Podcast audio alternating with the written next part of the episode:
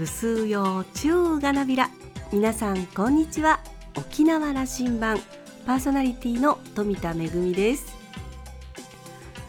コロナ禍でなかなか生の舞台ができなかった時間が長く続きましたけれども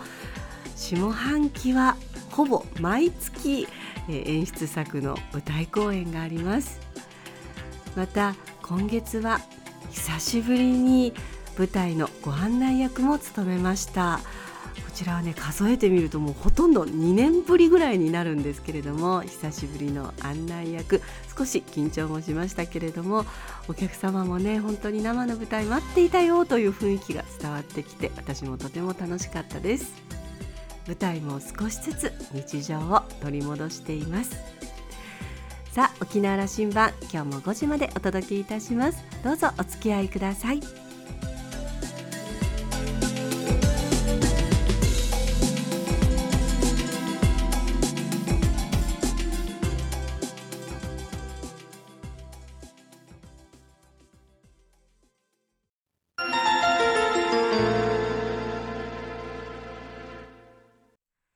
那覇空港のどこかにあると噂のコーラルラウンジ。今週は元参議院議員の糸数恵子さんとラウンジ常連客で沖縄大学地域研究所特別研究員の島田克也さんのおしゃべりです。糸数さんは1947年生まれ。読谷村のご出身です。沖縄県立読谷高校を卒業後バスガイドを長年務め常に平和の視点と沖縄独自の自然や文化にスポットを当てて沖縄を伝え続けました。平和バスガイドの先駆け的な存在です。その後専門学校の講師や大学の非常勤講師を務めた後1992年に沖縄県議会議員に初当選。2004年には平和の一議席を訴えて参議院議員選挙に立候補し当選を果たしました。その後参議院議員を3期務めました。平和人権環境問題などを中心に政治活動を精力的に展開。今回は政治家を終えて市民活動家としての恵子さんに語っていただきました。それではどうぞ。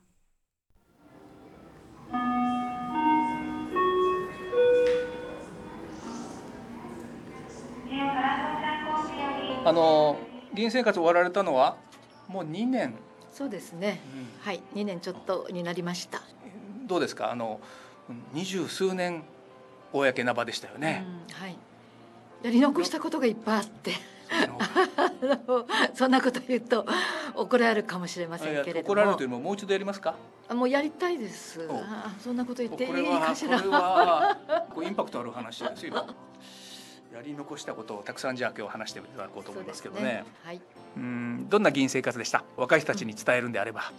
あの無所属の、まあ、平和の一議席っていうことで、まあ、当選をして通算14年で3期なんですよ。普通3期だったら、えー、3618で18年務めるべきなのを途中で知事選挙で降りているのででもあの当時は社大党沖縄社会大衆と社大党の島袋総工さんの後継としてまあ、出てという形で出たんですね。だから私のこう政治活動そのものが 自分の人生の設計に全くなかったところからスタートですので平和ガイドをしてて気が付いたらえなんかいつの間にか候補者になっていたと。で あっという間に3期県議会で12年過ごして次は参議院として出たんですね。であの終わってから、まあ、いろんな方々と、まあ、いろんな話をした時にやっぱりあのもっと丁寧に細かくやってきたことを伝えるべきだったかなというのがね今すごく一つの悔いを残している部分でもあるんですけどやっぱり無所属はメディアの露出度が少ないわけですよねだからどうしても予算委員会とか決算委員会であるとか代表質問でいくら37万票を取って県民の代表として国政の場に行ってもこの向こうで発信するその場がねあんまり恵まれてないんですよ。で逆なことをまた言えばだからこそいろんな政党から呼ばれて、もう北は北海道から鹿児島まで与那国までっていうぐらいあの沖縄問題を語ってくださいっていうことでねなかなかメディアに出てこない沖縄の問題をあの講演をして回るっていう意味ではものすごく忙しい議員生活でした。ですから、まあ、トータルで見ればあんまり表に出て華々しくあの質問しているところを取り上げられることはなかったんですがでも結果として見れば結構足跡を見たらあの法律として採用された分いっぱいあったんですよだから、まあ、無所属として私がやってきたこともっと沖縄の人に細かく丁寧にやっていくべきだったなっていうのが法務委員会の中での夫婦別姓の問題だとかまだ解決はしてないんですけれどもあの結構いろんな形で成果を上げてはいるんです。あのやったことを沖縄の人にもっと丁寧に説明するべきだったなということをおっしゃったけども、うん、それはそれはね、うん、基地問題に大体特化されて、うん、まあ赤嶺政権さん照屋監督さん、まあ、今までのねあの今屋良智弘さんもそうですけど大きな政党に所属すると露出度が高くなっていくんですよ。だからといって別の政党とこう一緒になることは私の立場からすればできなかった。それがオール沖縄のまああの時はオール沖縄じゃなくて革新共闘の中から出ていた一議席の持つ意味でもあるんですよ。あの結集すれば勝てるんだよというのがその一議席のね一つの重みでもあったんですがそういう表にあんまりみんな私は知ってるんだけれどもじゃあ私が何をしたの？って言った時にねうっとあの分からないんですよね。そういう意味では。それを発する機会が、うん、それはあのまあ、今の国会の構造、うん、そうです。的にはそれは不利な部分がたくさんあったでしょう、そう。質問権与えてくださいってもうどんなにあのやってもねできなかった。で2つか感じますよ。その発信するときにこれメディアの取り上げ方もね、うん、基地問題沖縄の議員は基地問題のところが、あのメディアも取り上げていくので、そこだけになっちゃうところがあっただろうというのが一つ、しかしですよあの恵子さんの存在はやっぱりねご本人嫌かもしれないけどこうビジュアルやねそれからご本人の演説やそれから人を引きつける話っぷりこれは発信力としてはピカイチなので 無所属の参議院議員沖縄何人かいるんだけどもそれは存在感としてはもう十分それは伝わっていたと思っています私は。参議院議員在任中からもそうでしたしその職を降りてからも活動を一生懸命これあの時間かけておられるなと私お見受けしてますけども食の問題、日本の食が今危機に瀕しているんだと、沖縄がどうしていくかというのは発信なさってますね。この話あの講演もなさってるし、うん、新聞で論壇にもなさっているんだけども、少し話をしていただいていいですか？はい、日本の国があの戦後ですね1947年なんですが種子法というのを作って米麦大豆これは戦後のその戦場になった日本の国から疲弊した国土をどうこうあのちゃんと活性化していくのかあるいはその食糧難にあえいでいる国民をどう助けていくのかっていう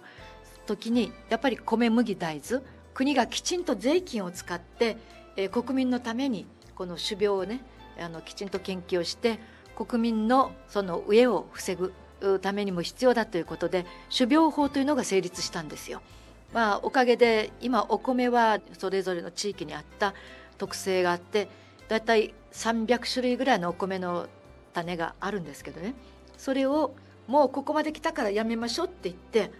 たった5時間議論をしてこの種子法というのが廃止されたんですよ。もう大変なショックで私たちは本会議で反対したんですけど農水委員会の人でなければ議論できないということだったので私たちはもう騒ぎ出してこれおかしいよって全国にあの署名を集めていきましょうということで署名運動なんかも始まったんですが残念ながらやっぱり数の力で押し切られてしまったんですね。これが、えー、2018年の5月の問題でした。その時の国会というのは盛りかけ問題で問題。野党ももうそこに力を入れてますよね。ですからそういう公文書を改ざんしたりいろいろやってる時期なのでたった5時間の議論で可決するっていうのはおかしいじゃないかって騒いだんですけど、まあ、残念ながら数の力で押し切られてしまったというのが実はこの種子法が、えー、廃止になったことなんですね。でその後ですね私たちはじゃあ何をしたかというとあのとりわけ各地方にはそれぞれ地方独特の種子があります。ですから40もその7の都道府県の中でやっぱりそれぞれの地域のその種子条例を作ってその地域独自の種を守っていきましょうという動きになったんですよ。で一番早かったのが北海道でした。北海道はちょうど高橋知事の時代だったんですが高橋さんはもうその後参議院に出るということもほぼ決まっていたようでしていち早くですね、まあ、実績をあの上げるという意味もあってまた北海道農業圏農業国ですからそこで向こう独自の種子法があの成立をしてそこの地域の種を守っていこうという条例ができたんです。その後広島であったりそれから鳥取であったりじゃあ沖縄どうするかって言った時に、ゴーヤーであるとか島縄であるとかそれから半玉であるとかいろいろ島野菜があるじゃないですか。だからそれをどうしたら守っていけるかということで署名運動も始まって動いたんですね。で私はもうその時にはもう参議院を終わったので次は沖縄の食と農を守る連絡協議会を立ち上げましょうということで、ね、そうそうですね。ホームページで詳しくも中身もそうそうそうそう。立ち上がって。伝わる勉強させてもらいました私も。えそれで今150名ぐらいが会員になって沖縄の農家の方も一緒になってコープ沖縄も一緒になって、まあ、JA の方もあの一部一緒になって今動いてるんですよ。で、まあ、あのこれは昨年のこの秋の臨時国会でですねこの国内で最初種子法が廃止されて次は種苗法種子法というのは米麦大豆、まあ、主要農産物なんですがこの次は種なんですね。こういう野菜の種。それをまた許諾制といって国の許可をもらわないとこの種が負けないという状況になって、まあ、この辺りも含めてあの国全体で、えー、考えていこうということだったんですがこれがなかなか考えられない。えっと、いや今の話でいくつか。どうぞ聞いて。これはいくつかの県は、うん、条例でそのことに関しての保管が始まったということね、はい、27、うん、今の時点で27の,、あの県でもうその地域の独自の地域条例ができて自分の土地のそれに合わせた種子は守りましょうというのができたんです。をそういう形でその27の県は対応していると、うん、そうです我が沖縄は。ダメなんですよ。遅い遅い。遅いわけね。そうなんですよ、うん、ですから今年の11月にはもうそれはあのできるということを知事は約束してますから絶対この約束を守ってくださいねということで、えっと、動いてます、はい、食のことでいうと今食の安全保障だとも言われている、それからまさに国民のこれ健康に関わる、まあ、多分僕の世代もいいよかもしれないけども いやまだ長生きしましょう。次の世代にとっては大変大きな影響があるというふうに見ておられるわけですよね。冒頭の話と絡めるんであれば日本の政治沖縄の政治が変わる良くなるのは有権者によるわけだし、食の問題は消費者が意識を高めていくかということになっていくんだと。そういう意味でもこういう議論、ね、こういう情報が大事になってくるというふうにも言えますね、はい、もう消費者っていうか消費というのは投票行動だというのまさに今おっしゃる通りでね。あのやはり私たちが一体どういうものを求めているか求めたことに応じてこうなってきたっていうのがありますからやっぱり昔に戻ってあの庭先にちょっとした値輪を作ってねそのプランターで植えたものをあのお鍋ぐつぐつ煮えているお鍋にパッと入れて食べていくということも大事かなって思いますね。これはけこさんじゃあ次の活動の中心にまあ次のじゃないな今の活動の中心にこの方があると。そうそうなんですよ。でこの間東村行ったら村長さんがうちのパイナップルどうなっていきますかね？ってとっても心配されてて、そうでしょ？うって。だからパイナップルを時間と金をかけていろいろ改良してきたじゃないですか。で今はもう相当付加価値がついてきてもう1個何千円というパイナップルも生まれてるんですけどこれ海外から参入してきた時に民間企業がこの種子をくれって言った時はノーって拒否できないっていう状況なんですねだからそれをしっかりバリアを作って守るべきものは守りましょうというのが沖縄県の種子条例の中にちゃんと入れてほしいと地域条例に入れてくださいよとそういうことも一つのテーマなんですよね。あの、うん、そういう意味でも生活者視点ということの大事さ、うん、そうですね、それを体現できるのは、まあ、もしかしたら政治の場に女性のリーダーがいるということにもつながっていくというふうにも聞こえてきました。はい、申し上げたいのはそこで今あの女性と男性と半々にしたいなということで私の活動の一つにパリテカフェアット沖縄というグループを作って活動してるんです。パリテというのはフランスの言葉で男性と女性と半々。よくあの交代制って言われるんですけど四分の1ではなくって男性も女性も半分になればやっぱり考えがバランスが取れてこの食の問題も私たちの政治の大きな課題ですよという子育ての問題も子どもの貧困の問題もいろいろ今あるんですけどやっぱり女性が半分必要ですねという一つの視点それを今若いあの女性たちを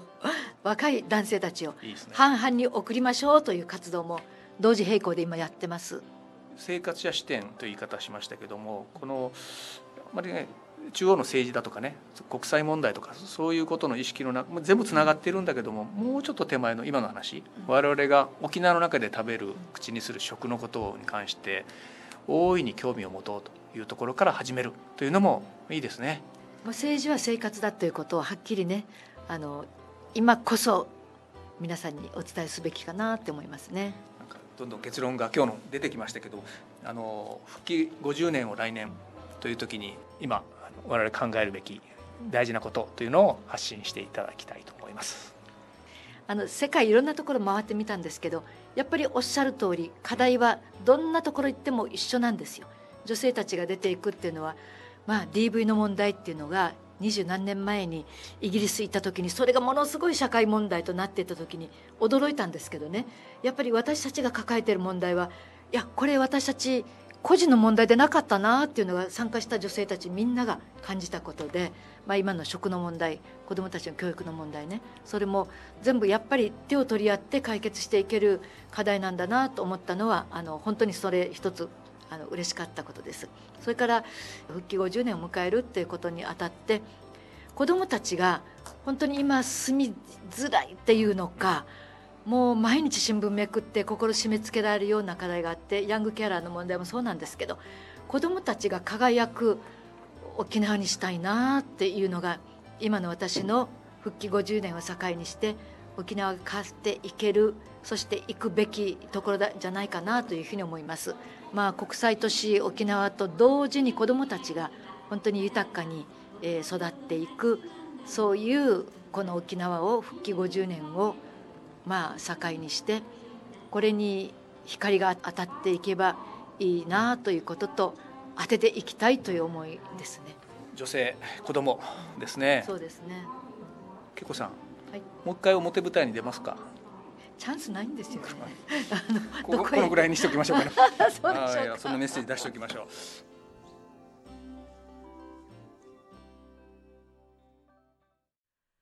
う。もう一度表舞台にという島田さんの質問にはチャンスがないんですよと答えられていた恵子さんでもこれ裏を返すとチャンスが巡ってくればということにもなりますよね。ご本人もやり残したことがたくさんあるとおっしゃっていましたし平和の一議席また近い将来復活することがあるかもしれません。島田さんはお話を終えて恵子さんの活動意欲参議院議員を優待してなおますます高まっていると感じられました。その場に花が咲いたようなその存在感本当にすごいと話していました。今週のコーラルラウンジは元参議院議員の糸数恵子さんとラウンジ常連客で沖縄大学地域研究所特別研究員の島田克也さんのおしゃべりでした。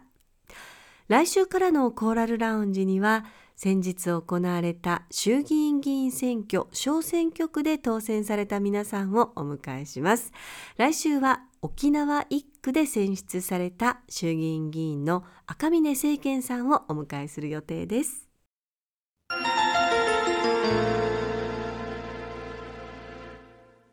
めぐみのあしゃぎだよりのコーナーです。今度の土曜日11月13日午後5時から国立劇場沖縄大劇場では毎年ご好評いただいている国立劇場寄せが今年もやってきます。楽しみにしているという方も多いかと思います。本格的な落語や漫才などを沖縄でも楽しめます。あの普段は国立劇場と言いますと、まあ、琉球芸能が中心ですよね。組踊りだったり琉球舞踊だったり古典音楽や民謡内縄芝居などの公演が多いかと思いますがこの国立劇場寄せの時にはですね、えー、国立劇場がもう寄せに変わったような感じで舞台セットが組まれましてそれからあのお囃子が聞こえてきてですねもうどっぷりと寄席の雰囲気に浸ることができます、えー、今年もですね落語や漫才紙切りと盛りだくさんの内容となっています。あの初めてご覧になるという方も楽しんでいただけるように、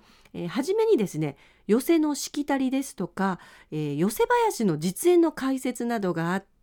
えー、寄席の世界へとご案内するという仕掛けとなっております。私あの漫才も、えー、それから落語も大好きなんですが中でもこの紙切りというのが好きでお客様からこうお題をもらってその場でこう即興でねチョキチョキと切っていくんですけれども、えー、例えばまあ以前は首里城だったりあの沖縄に関連するようなものもねあの切ってくれるので今年はどんなものが登場するのかなと楽しみにしています。えチケットすでに発売されておりましてえ一般が3500円。国立劇場沖縄友の会の会員の方は2800円となっています。えその他学生割ですとかエコノミー席などもありますのでえ詳しくは国立劇場沖縄チケットカウンターにお問い合わせください。電話番号098 871の3350 871の3350国立劇場沖縄チケットカウンターでチケット発売中です。11月13日土曜日今度の土曜日午後5時から国立劇場寄せ。ぜひお越しください。めぐみのあしゃぎだよりのコーナーでした。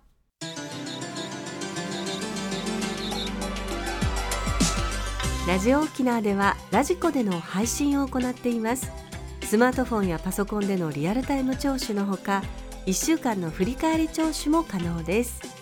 さらに沖縄羅針盤の過去の放送音源はポッドキャストでも配信しています。こちらはラジオ沖縄のホームページからアクセスしていつでもお楽しみいただけます。また沖縄羅針盤のホームページでは番組情報の発信のほか